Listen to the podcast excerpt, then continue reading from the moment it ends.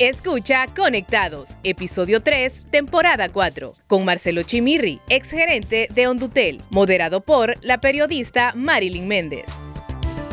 Bienvenidos a Conectados, un podcast de Radio América. Hoy estamos con un invitado muy especial, muy peculiar. Vamos a conversar en exclusiva con el exgerente de la empresa hondureña de telecomunicaciones Ondutel, Marcelo Chimirri, que por cierto, en los últimos días se ha vuelto a mencionar en los medios de comunicación a raíz de la lista Angel. Bienvenido, ingeniero, ¿cómo está? Gracias por recibirnos. Gracias por la invitación, porque toda la vida me presenta como el gerente de usted. Solo por eso me va a recordar la gente a mí.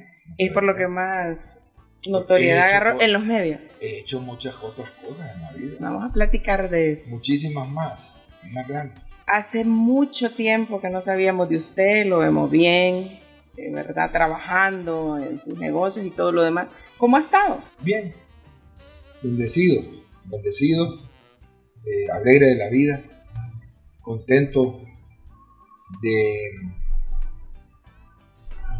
tener paz en mi corazón, de tener salud, que es lo más importante, de poder regresar a esta lucha que se ha librado durante tantos años en favor de la reivindicación de, las, de los derechos de la gran mayoría de este país. Usted ha estado alejado de los medios de comunicación y ahora, digamos que casi eh, obligatoriamente, pues el Congreso de Estados Unidos junto al Departamento de Estado recordaron a Marcelo Chimirri. Ya mucha gente se había olvidado de Marcelo Chimirri. ¿Qué es lo que ha pasado? Bueno, no creo que el Congreso. No creo que el Congreso de Estados Unidos. Bueno, si ya, si el Congreso de Estados Unidos está preocupado por Marcelo Chimirri, santísimo Dios, para mí es un honor, pues, tener al, Congreso del país más poderoso del mundo, ¿verdad? Con los ojos puestos en, una un simple ciudadano de un país del tercer mundo, como, han dejado hasta Honduras, quizás el cuarto mundo ahora. Yo no creo que sea el Departamento de Estado, ni creo que sea el Congreso de Estados Unidos. Eso, esas cosas. En Honduras hay malos hondureños que son incapaces de resolver sus cosas aquí. Ellos no creen en que puede haber una justicia equitativa. Ellos no creen en que puede haber una investigación equitativa. Ellos se, han autodenominado los redentores de Honduras. Sin embargo, no pueden ni siquiera operar una simple oficina. Entonces estas personas, a cambio de recibir dinero del Estado, porque muchas de estas ONG son financiadas en más de un 50% por el gobierno, y se acostumbraron a esas canonjías. Y esas canonjías las han manejado beneficiando a sus parientes, beneficiando a sus, a sus círculos de amigos, y entonces critican lo que ellos mismos hacen. Nosotros toda la vida hemos querido pelear por una sociedad más justa. Y cuando se conformó una asociación que peleaba por una sociedad más justa o que abogaba por una sociedad más justa, fuimos de los primeros que nos acudimos a él. Yo recuerdo haber acudido a las oficinas de la Asociación para una Sociedad Más Justa, cuando yo buscaba justicia a la que en ese momento no tenía acceso. Porque como lo establece el informe de Naciones Unidas y lo establece eh, el informe de la Comisión, la verdad, Honduras fue utilizado después del golpe de Estado, Poder Judicial de Honduras y los entes, contadores del Estado, investigadores del Estado, para perseguir funcionarios, para borrar todo lo que olía a reivindicación social en Honduras. Cuando yo fui, tuve a cargo la estatal, quisimos defenderla. Quisimos defenderla porque en ese momento había manos negras y manos oscuras que querían apoderarse de las telecomunicaciones de Honduras. Yo siempre lo dije, el petróleo de Honduras estaba en las telecomunicaciones.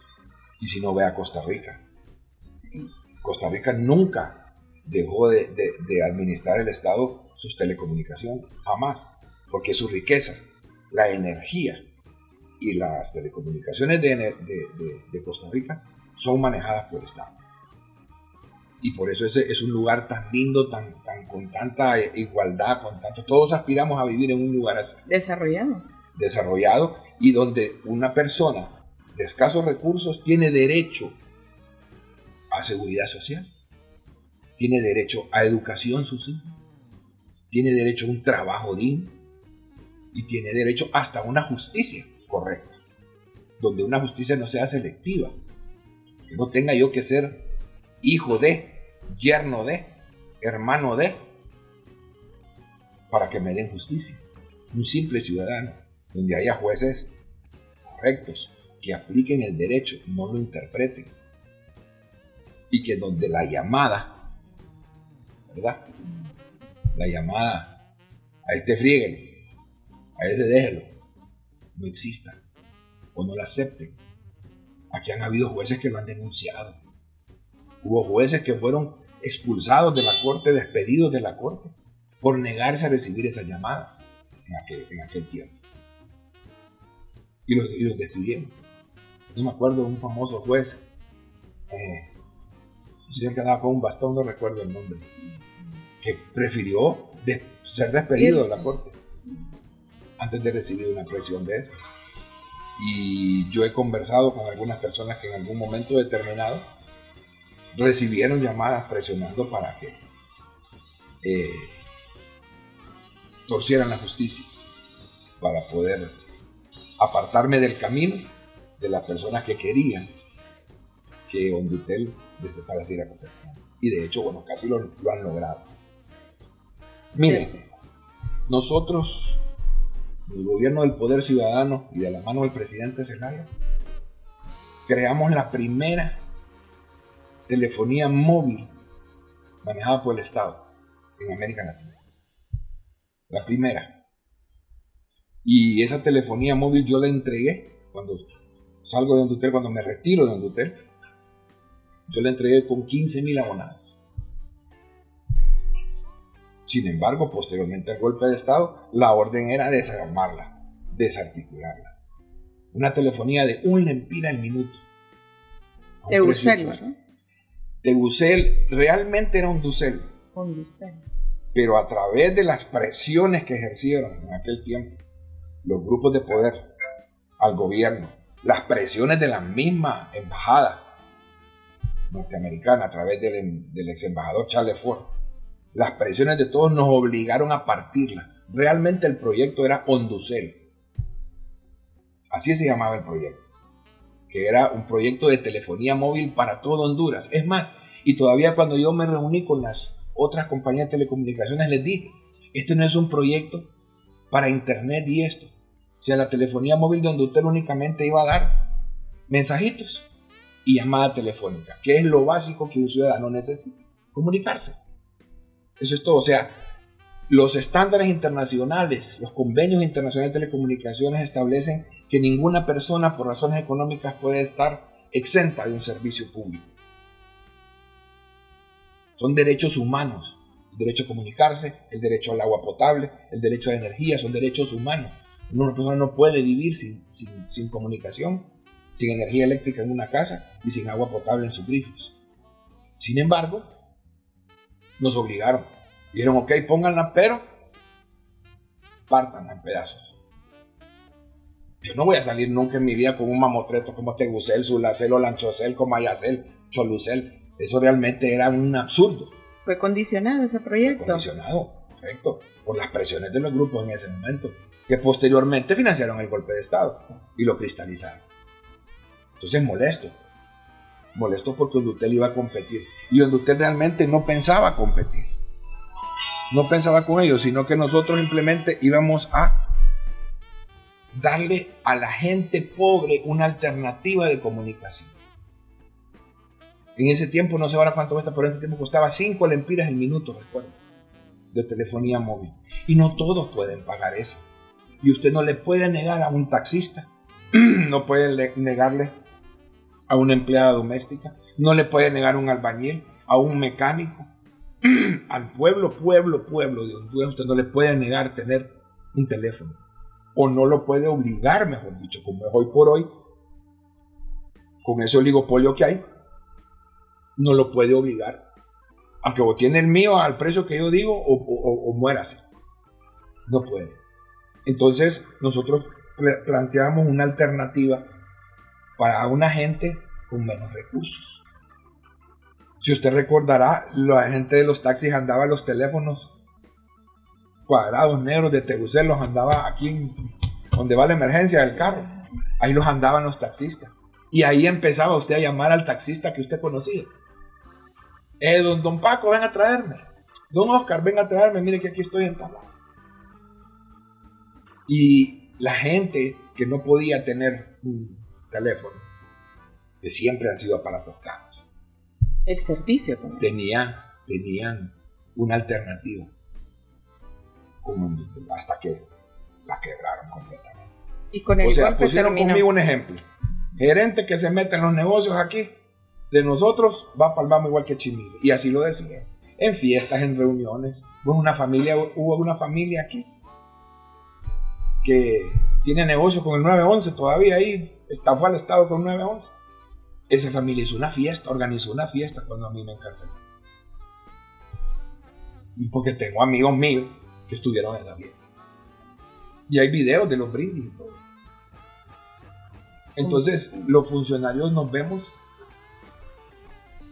presionados, obligados y chantajeados inclusive hasta por ciertos medios de comunicación.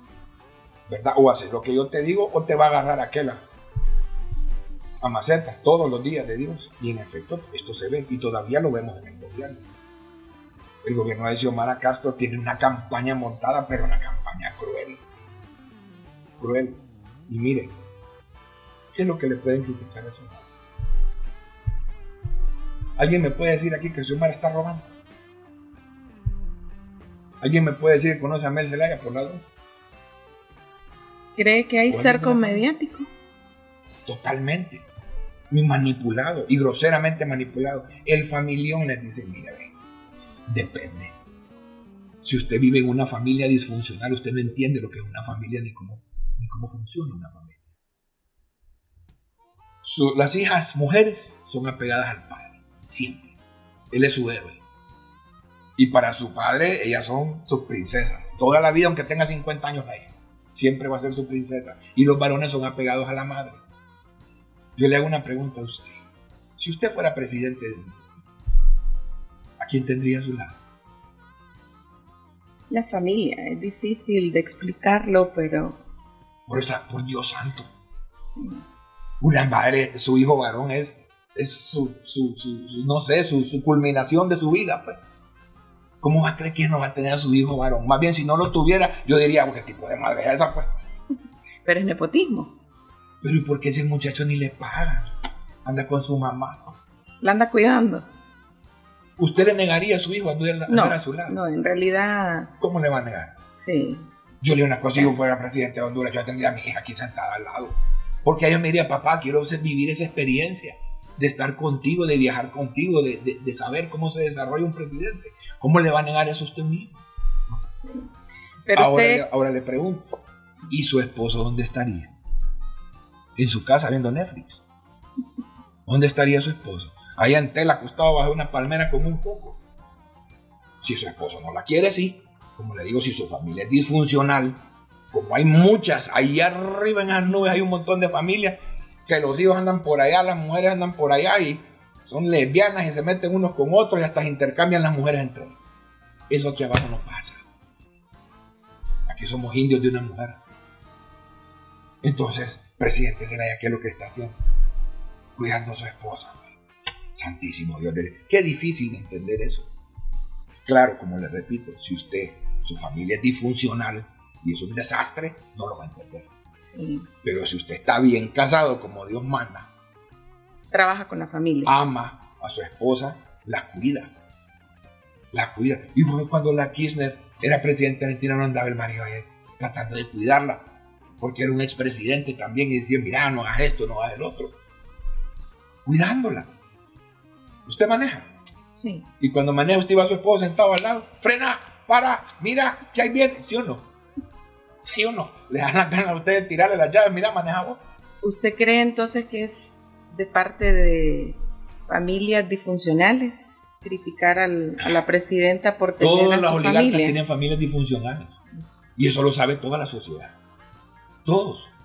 Todos. Los hijos por un lado, las mujeres por otro lado, hijos por otro lado. Ahí traen muchachas de Colombia, de China, de Suecia, de todos lados para hacer fiestas en yates y allá en el... Si nosotros lo sabemos, hombre. Nosotros lo sabemos, lo hemos visto. Lo que pasa es que a nosotros no nos interesa eso. Nos interesa el país. Nos interesa el derecho de las personas. Vean que todos queremos vivir en Estados Unidos. Todos Usted queremos vivir en Suiza. Todos queremos vivir, aspiramos a vivir en un país bonito. Todos queremos eso. Todos queremos que esto sea una Costa Rica. El- Entonces, el, ¿cómo- primer punto entonces que recibieron mal a la presidenta Castro fue lo de la tarifa energética. Mira, la presidenta la la recibieron mal antes de que siquiera tomara posesión. No querían que tomara posesión la presidenta. Habían planes orquestados para que no tomara posesión. ¿Cómo va a creer? La presidenta electa con una votación sin precedentes en la historia de este país. Y aún quieren deslegitim- deslegitimar su gobierno. El Congreso no lo perdió libre, jamás lo perdió. El Congreso se lo robaron, que es otra cosa. La noche de las votaciones, los, los encargados de las urnas de libre se fueron a celebrar la presidencia y dejaron los demás partidos con las urnas. Y ahí así es como usted se, nos explica por qué hay partidos que tienen esa cantidad exorbitante de diputados y nadie votó por ellos y si aquí se hiciese una auditoría de esas elecciones, yo le aseguro que usted recompone todo esto. Porque el mandato para Xiomara era total, no querían volver a saber nada de lo que había antes. Sin embargo, vamos caminando, se va caminando. Usted estuvo muy pendiente de, de todo lo, lo de las elecciones, usted ha sido muy cercano también a, a la familia presidencial, incluso tiene vínculo familiar con la, con la presidenta. ¿Siempre estuvo pendiente de todo lo que estaba ocurriendo? Siempre hemos estado pendientes como ciudadanos, como ciudadanos. Ciudadanos del país en que vivimos, que hemos aspirado toda la vida a algo mejor. Mire, si usted no puede comprar un carro de lujo, tiene que tener una, un transporte que usted pueda acceder. Si usted no puede pagar una telefonía con un teléfono lujoso, tiene que tener un cabezón, ¿cómo eran cabezones? un cabezón para hablarle a sus hijos, hombre, ¿dónde están? Tiene que haber alternativas. Si usted no puede pagar un hospital, tiene que ir a un hospital público. Así son todas las sociedades. Así funcionan los axiomas de todas las sociedades. El normal funcionamiento de una sociedad. Ingeniero, retomando el tema de, del gobierno y el cerco mediático que usted señala y que cree que existe, Claro. pero vemos que hay medios de comunicación privados que acompañan en las giras internacionales a la presidenta. Sí, siempre hay decisiones desacertadas por parte de los funcionarios. Me imagino que, mire, las relaciones interpersonales, interinstitucionales e internacionales deben ser recíprocas, siempre. Usted me invita a comer, yo me invito a comer. ¿verdad? Usted me presenta a su esposo, yo le presento a mi esposa. Usted me invita a su casa, yo le invito a mi casa. Y así es la reciprocidad que debe existir. Mire, las oposiciones son necesarias en todas las sociedades del mundo. Pero lo que tenemos en Honduras no es una oposición, es un capricho. Es un capricho, es una fijación, es de odio. ¿Me entiende? No es, miren, ve, creemos que este es el problema y estas son las situaciones que planteamos. ¿Por qué tenemos que acudir a, los gringos porque nos vengan a hacer justicia? ¿Por qué? Es una vergüenza, hombre. Le estamos diciendo al Poder Judicial, ustedes no sirven. Bueno, si el Poder Judicial anterior no servía, todos tenemos fe y esperanza en ese poder judicial de ahora. Están todos los partidos representados. Los partidos de verdad, ¿va? porque son de babosadas ahí, pulgas que hay ahí, no sirven. Usted tiene un testimonio sobre el acceso a la justicia en Honduras. Tiene experiencia, estuvo privado de libertad varios años. ¿Tiene esperanza ahora con esta nueva corte? Indudablemente. Yo ya no, yo ya terminé. Sí. Ni modo, yo ya me quedé con la fregada. Pero conoce cómo funciona todo. Pero espero que el día de mañana cualquier persona pueda acudir a un poder judicial donde le hagan justicia, donde un juez actúe como debe ser, sin temor a nadie a lo que va a decir fulano, lo que va a decir Mengano, cómo va a creer que aquí nosotros vivimos aterrorizados por un tipo que tiene un programa en la mañana. Que lo que a él no le gusta, no le gusta, pues. No le gusta. Y es un todólogo, como le digo yo. Él sabe de energía, él sabe de salud, él sabe de educación, él sabe de las Fuerzas Armadas, él sabe de todo. Póngame presidente de Honduras, pues. Y yo lo aseguro que a la semana ahí está llorando. La gente piensa que ser presidente de Honduras es solo ir a sentar y tráiganme manjares y tráiganme bien. O viajar. Vaya, a probar. Vaya a probar. Mire, hay que estar loco para ser presidente de Honduras. Pero loco. ¿Me entiende? Porque es un relajo que usted no tiene idea. Es imposible mantener un equilibrio social con tanta persona interesada. Vaya, le voy a poner un ejemplo. Y le voy a enseñar. Cuando Julieta Castellano decía que el Tire Bonilla era la panacea del mundo. Ahí están los titulares. Decía, eso es esperanzador, decía, es lo más... Ahora el Tire Bonilla es un narcotraficante que está preso allá. Ahora se lo come.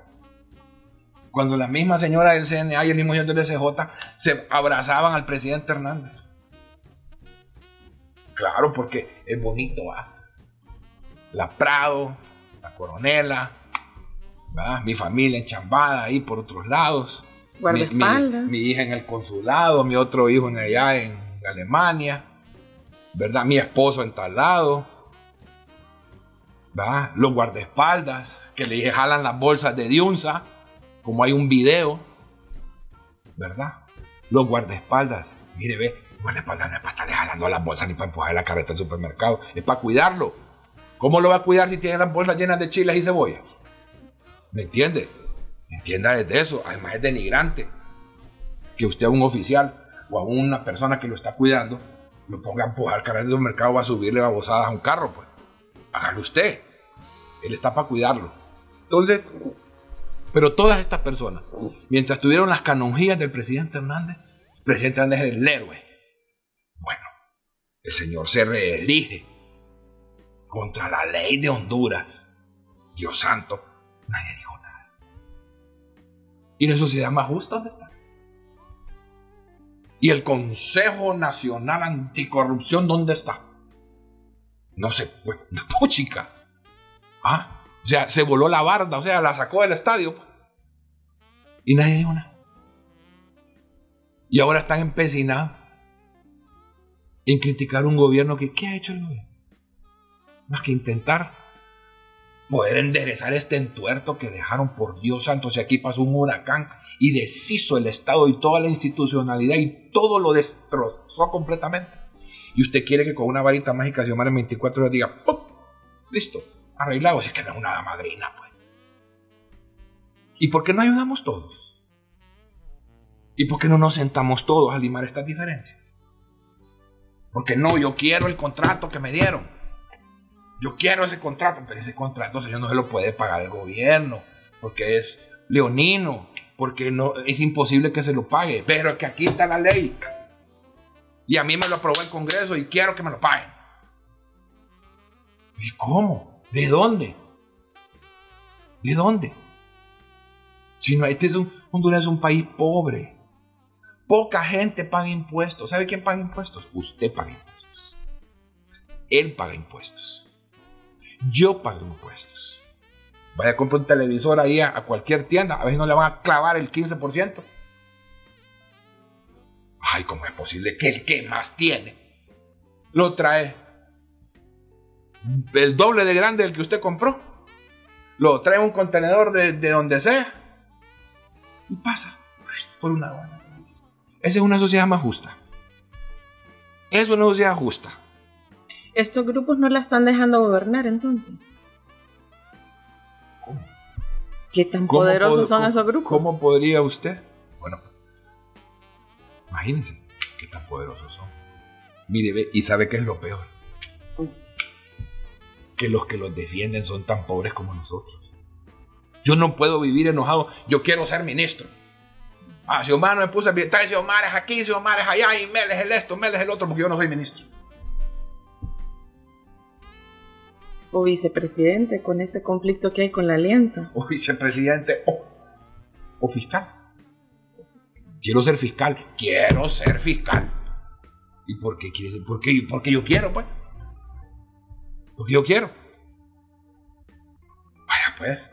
Vaya, hable con los diputados, sométase al proceso, vea si pasa. El fiscal se elige políticamente porque así se elige en todo el mundo. Santísimo Dios, mire, a mí me da tristeza. Tristeza. Analista, ejemplo. Fulano de tal, analista, politólogo, sociólogo, Experto. experto, de- pero somos nosotros los que lo calificamos así.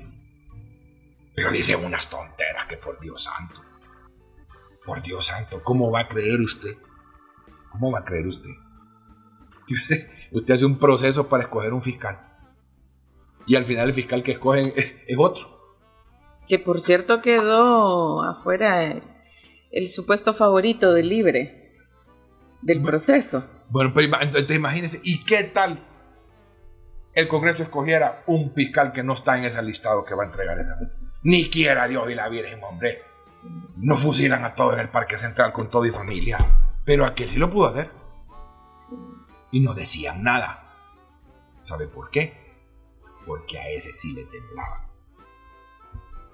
Yo le voy a decir una cosa, hay cosas de admirar en la gente. Generaba miedo el expresidente. a, a Juan Orlando le temblaban, se cagaban encima cuando, cuando miraban venir ese hombre. Porque no andaba con babosadas. El juez su madre que se le ponía enfrente lo mandaba al mambo. Y le quitaba todas las babosadas y le metía preso hasta el gato en la casa.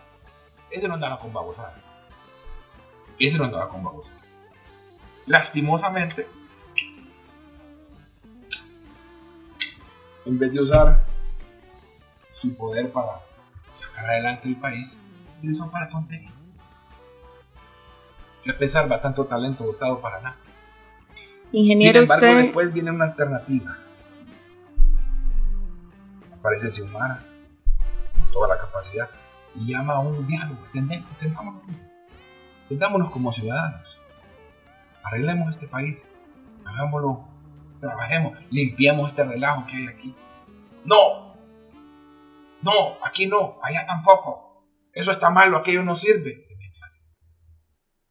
Arregle usted, pues. Lance una candidatura política, convenza al pueblo hondureño y conviértese en, en presidente y haga lo que tenga que hacer. Pero no viva de las limonas que le mandan de otro país.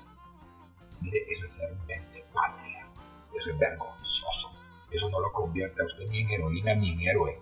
Andar hablando afuera. Imagínese que su hija se fuera de su casa al vecino de enfrente a decirle, mi mamá es esto, mi mamá es el otro, mi mamá es aquí, mi papá es allá, y mi papá vive con la trabajadora, y mi mamá ahí tiene uno, Ay, su propia hija.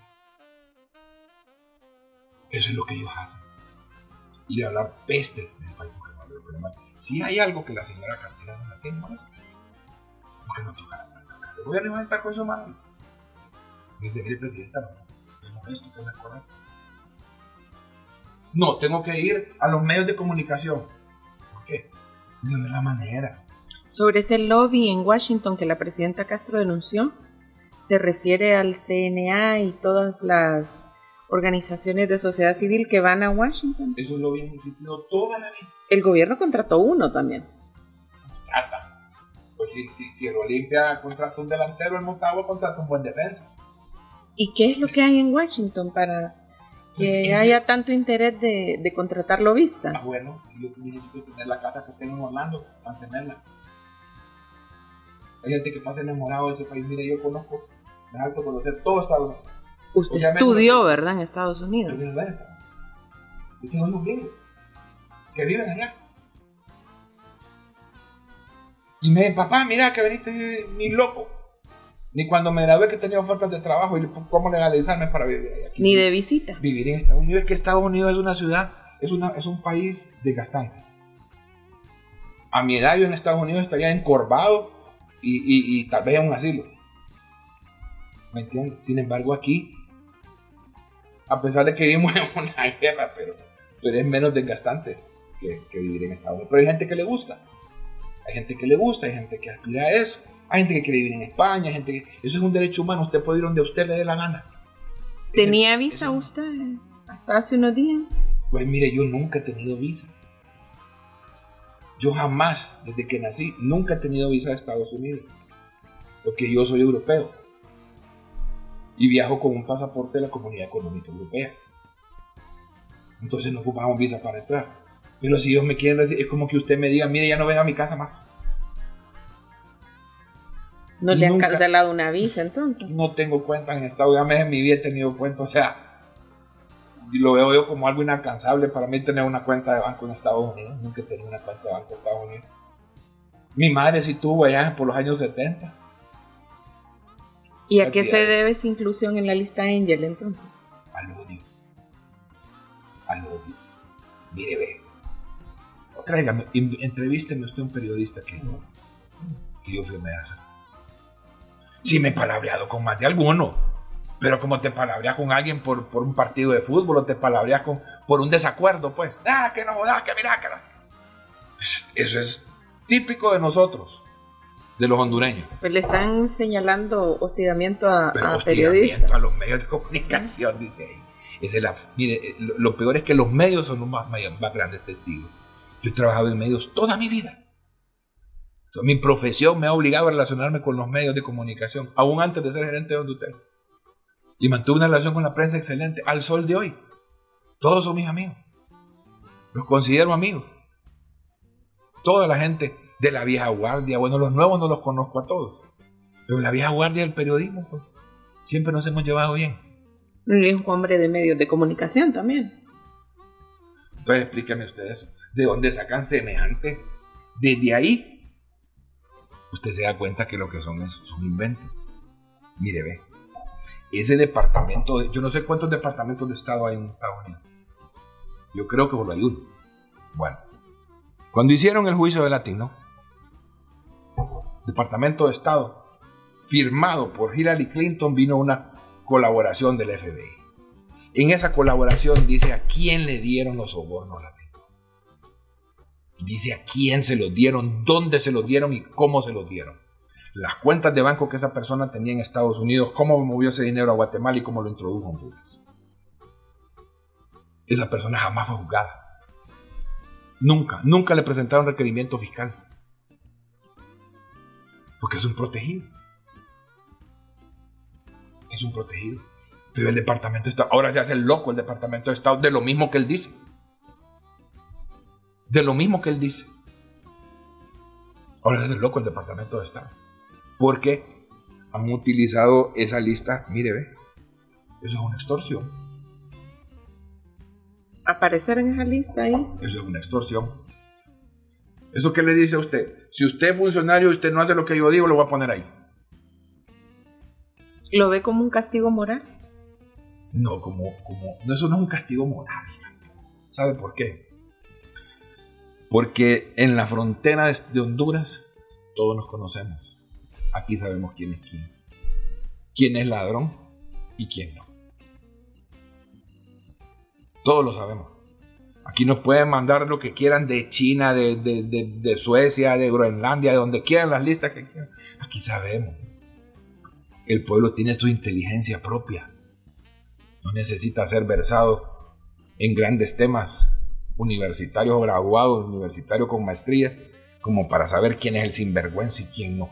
¿En qué le afecta a Marcelo Chimirri aparecer en esa lista? Ni nada.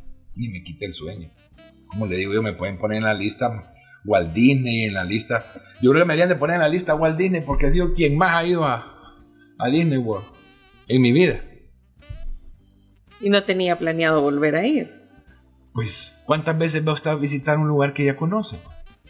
Mire, he estado en Boston, he estado en Nueva York, he estado en las Carolinas, he estado, conozco toda la Florida como la palma de mi mano porque ahí, ahí estudié. Conozco Nueva Orleans, conozco Houston, conozco Los Ángeles, conozco San Francisco. ¿Qué más puedo aspirar a conocer? Me quedé con las ganas de conocer Tennessee. Eso sí me hubiera gustado conocer. Pero de ahí paré de contar. Cuando uno en la vida va envejeciendo, va adquiriendo más conocimiento, aspira a otras cosas. Yo aspiro a conocer, por ejemplo, China. No conozco China.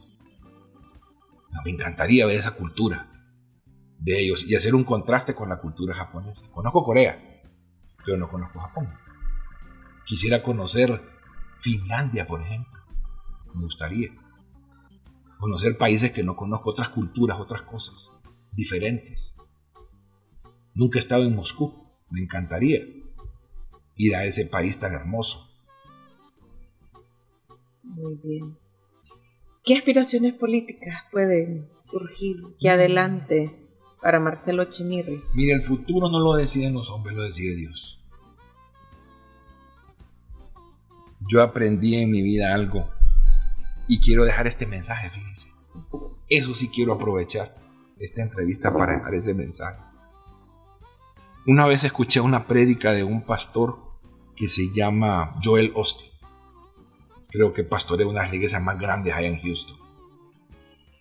Y escuché una prédica y él decía, tus hijos no se preocupan que van a desayunar mañana. Se preocupan sus hijos. O tus hijos que van a desayunar mañana. No están preocupados por eso. Se preocupan tus hijos o sus hijos de que van a ir a la escuela o no vayan a la escuela porque usted no paga. Y no se preocupan. Mamá y papá ven cómo, cómo resuelven eso. Yo le quiero estos tenis. Y punto final. Allá ve usted cómo, cómo consigue los tenis. Cómo paga la escuela. Cómo pone la comida en su casa. Ese no es problema de ellos. Cuando usted empieza a confiar en Dios, como confían sus hijos en usted, su vida cambia. Usted no se preocupe por sus problemas. El problema de Dios, ¿cómo lo va a resolver? Y cuando usted llega a ese nivel de paz interior y entiende realmente de que todo esto por lo que nos estamos matando no vale nada, ahí se da cuenta. Ahí su vida empieza a cambiar. Y todo en su vida empieza a florecer. Entienda que hay un poder. Mire, nosotros somos tan insignificantes. Insignificantes. Ahorita hubo un temblor allá por el Golfo Fonseca. Y sacudió todo Tegucigalpa. Ay, ¿qué va a hacer? ¿Qué van a hacer los oligarcas para parar eso? ¿Qué va a hacer el gobierno? ¿Qué va a hacer Copeco? ¿Qué van a hacer los bomberos? ¿Qué van a hacer las Fuerzas Armadas?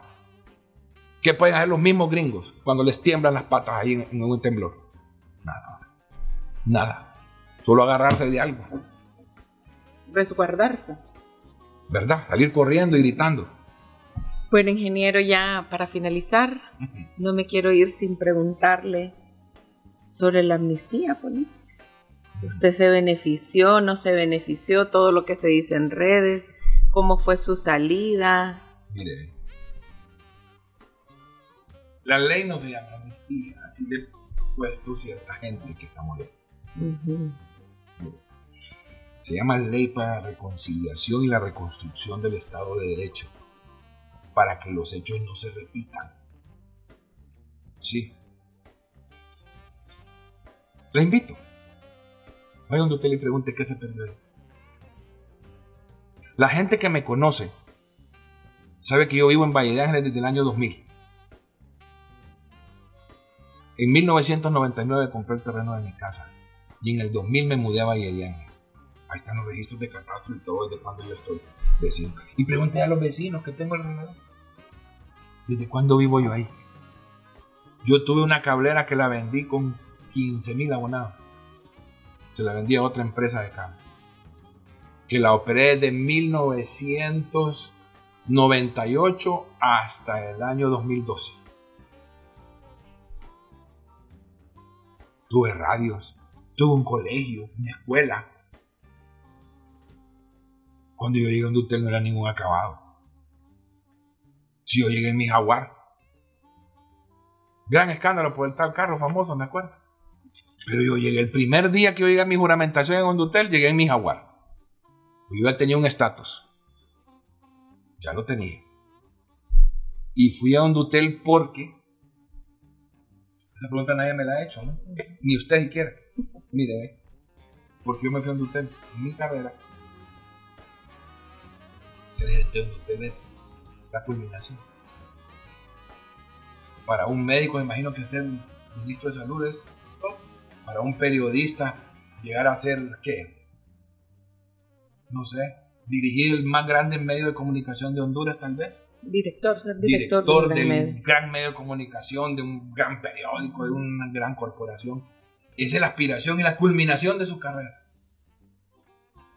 Yo di clases en universidad. Yo, fui catedrático universitario. Corrí todo para coronar mi currículum. Lo que pasa es que cuando llego al estatal de telecomunicaciones me encuentro que se la están robando a pedazos. Si aquí había un suboperador en Honduras que facturaba 10 millones de dólares mensuales. En aquel tiempo, le estoy hablando hace 20 años. ¿Sabe lo que eran 20 millones? Si ahorita es un dineral que Dios mío. Un 500 millones de lempiras, imagínese. Hace 20 años, pues. Y esa gente nunca le dijeron nada. O había otra empresa que facturaba 4 millones de dólares, otra de 6 millones de dólares y otra de 3 millones de dólares. Y no me acuerdo. Son 4. Que eran las más grandes. Y después había, como dice el presidente del área, chinches y pulgas por ahí de 50 mil dólares, de 100 mil dólares. Si yo era corrupto y yo agarraba sobornos, como ellos dicen, ¿por qué no me puse de acuerdo con ellos mejor? Si el pueblo hondureño ignoraba lo que era tráfico de origen hasta que salió de esta boca. Yo no lo hubiera denunciado, hombre. Me hubiera puesto de acuerdo con ellos. Denme 5 mil dólares cada uno. Y sigan todos con el negocio. Y me hubiera ganado 350 mil dólares yo mensuales. Y hoy por hoy sería el héroe de Honduras y tal vez todavía sería gerente de esa empresa. Eso es lo que usted escoge en la vida. El camino fácil, el camino correcto. Es fácil. Entonces, ¿cómo es que era corrupto? Y no me puse de acuerdo con los grandes ladrones de Honduras. Hubiera ganado cualquier cantidad de dinero. Tendría mi futuro resuelto. Y sería, como le digo, uno de los héroes de Honduras, de los más grandes especialistas en el área de telecomunicaciones, reconocidos por todo el mundo, el COEP, la empresa privada y todo. Ah, Consultor, me saldría. En vez de decirme Marcelo Chimiri, me diría ya el consultor y analista en telecomunicaciones, Marcelo Chimiri. ¿Va? Ahí sería presentado, hombre, respeto. Pero escogí el camino que mi mentor político me enseñó. Yo ir al pueblo. Esa empresa es del pueblo. La empresa no es tuya ni de nadie, es del pueblo. Ayudarle a la gente. Yo creía en esa idea. Muy bien, ingeniero, y vamos a seguir hablando de mucho. Hablando de música, le veo una guitarra muy bonita ahí, Mire. una Fender. ¿Es de adorno o, Es de- es de- o es algo especial, un regalo especial? ¿La toca? Mire, esa guitarra 82, 18, 20, 40 años. O sea, que anda con usted, ¿para 40 dónde va? años, sí. Mire que lo que no me robaron. Sí, porque le quitaron varias no cosas, ¿verdad? La Mire. guitarra ha tenido el privilegio de ser. de ser tocada por mi amigo el presidente Zelaya. A ver qué. Que ya cantamos. Sí, claro que sí, mire. Yo le soy de que se habla, pidió que no. Y otra vez será. Y otra vez será. Y otra vez será. Tierno amanecer. Sé que nunca más. A ver cuando me invita a cantar. Qué bien, excelente. Qué bueno. Le agradecemos haber participado en este podcast de Gracias Radio a ustedes. Gracias a ustedes, es su casa, ¿verdad? Es la casa del pueblo hondureño realmente. Todo, todo siempre hemos tenido de abiertas. Eh, este medio de comunicación es un medio que nació en derecha. Lo cerró la dictadura. Lo cerró a de no vandalizar, lo fueron a sacar de la cabina. María Eugenia Murra. Lo fue a sacar con un agente de policía que ahí lo sacan enchachado, a empujones lo sacan de la cabina transmitiendo de Nueva Galicia. Y eso no lo dijo nadie. ¿Y la sociedad más justa dónde está? ¿Ah? ¿Dónde está la sociedad más justa que aspiramos todos? Hablemos de sociedad más justa. ¿Cuántos medios de comunicación cerraron Radio no. Mire, ve, fueron a sacar a David Romero para asesinarlo en una cárcel. Esa parte no me la preguntó. Sí. Hay mucho de qué hablar con usted, vamos a tener que volver. Tiene que, sí. tiene que haber una miniserie. vamos a hacer una temporada especial de Conectados con Marcelo Chimirri. La, la, próxima le voy a pedir un contrato. Gracias, ingeniero. Ha sido un placer en exclusiva platicar con usted de muchísimas cosas. Recordarles que estamos disponibles en las plataformas de Spotify, Deezer, Apple Podcast Connect, también en Google en YouTube y en nuestra página web www.radioamerica.hn. Mi nombre es Marilyn Méndez, hasta pronto. Encuéntranos como podcast Radio América HN en Spotify, Deezer, Apple Podcast, Google Podcast. Podcast Radio América HN.